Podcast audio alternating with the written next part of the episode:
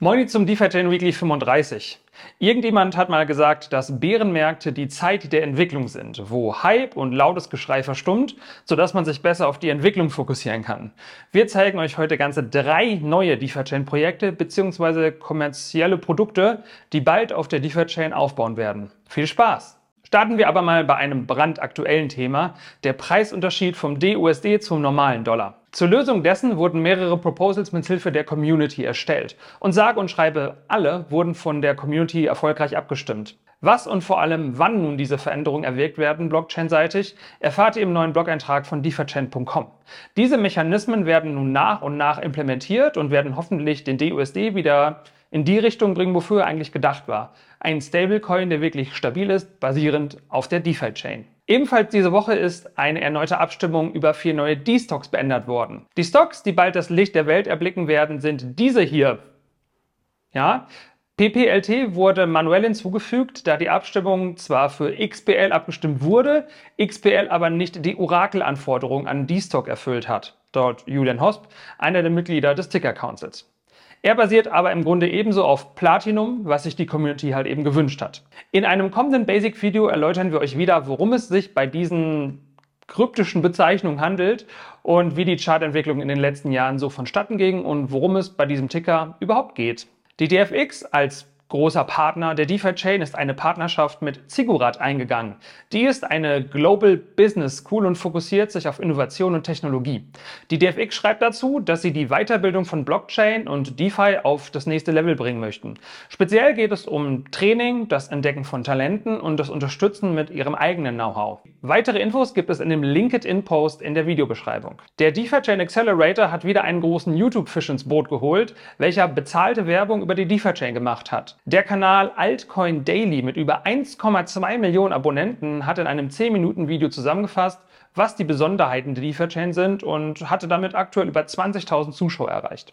Lasst dem Video doch auch mal ruhig eine Bewertung und oder Kommentar da, damit das Marketingbudget noch ein wenig wertvoller genutzt wird, würde ich sagen. Jetzt aber zu meinem persönlichen Highlight diese Woche.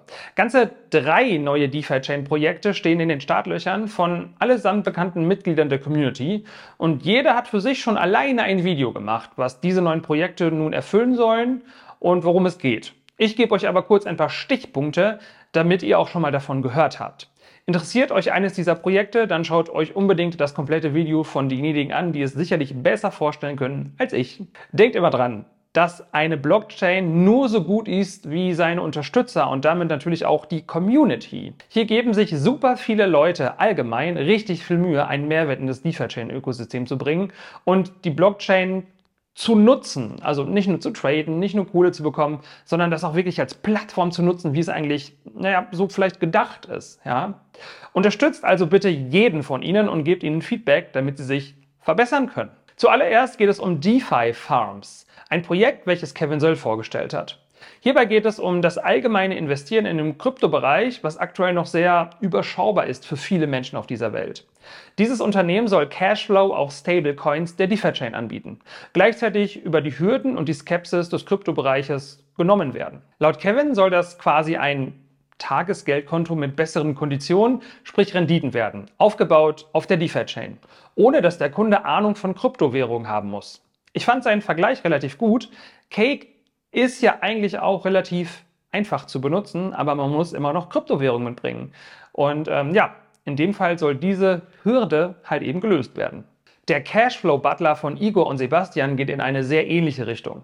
Auch hier muss der Nutzer keine Kryptowährungen besitzen, um am Kryptomarkt und der DeFi-Chain zu partizipieren. Er investiert lediglich mit Fiat, also zum Beispiel Euro, und bekommt völlig automatisch basierend auf den Produkten der DeFi-Chain, wie zum Beispiel Vaults, eine Mischung aus bestimmten D-Assets, welche der Nutzer anhand seiner für ihn selbst gewählten Risikos gehen möchte. Das DeFi-Chain Cockpit geht in eine völlig andere Richtung, da es hier speziell an die User gerichtet ist, welche welche Krypto halten und die Blockchain schon einigermaßen verstanden haben. Dieses individualisierbare Dashboard soll für den Nutzer alle möglichen Statistiken und Daten aus der Blockchain und natürlich auch für die eigene Investition darstellen. Man kann an der Stelle auch leicht verschiedene Alarme einstellen, die man dann zum Beispiel per Telegram zugeschickt bekommt. Auch hierzu gibt es ein Video, wo das Dashboard vorgestellt wird. Zu guter Letzt noch eine Empfehlung für unterwegs oder meinetwegen auch im kühlen Zuhause.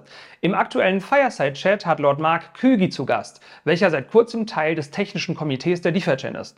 Ich persönlich finde es immer wichtig, neben der Transparenz natürlich auch die Person mal kennenzulernen, welche hier das Ganze am Laufen halten und welche unheimlich viel Zeit und Gehirn investiert für das Projekt. Schaut oder hört euch das Ganze an der Stelle gerne mal an und hinterlasst beiden einen Kommentar. Da werden sie sich sicherlich drüber freuen. Wir freuen uns natürlich auch auf Kommentare und Bewertungen, falls euch die Weekly 35 gefallen hat. Lasst uns wissen, was ihr über die neuen Projekte denkt und falls ihr Verbesserungsvorschläge habt, immer wieder her damit. Wir klicken uns an der Stelle aus und sehen uns bestimmt wieder bei der wöchentlichen Folge Let's Talk About DeFi Chain oder spätestens zum neuen Basic oder keine Ahnung, was runterkommt. Passt auf euch auf. Ich hoffe, ich habe diesmal Weekly 35 richtig genannt. Irgendwann werde ich mich vertun und ihr werdet es merken und ich nicht. Alles klar. Bis dann. Ciao.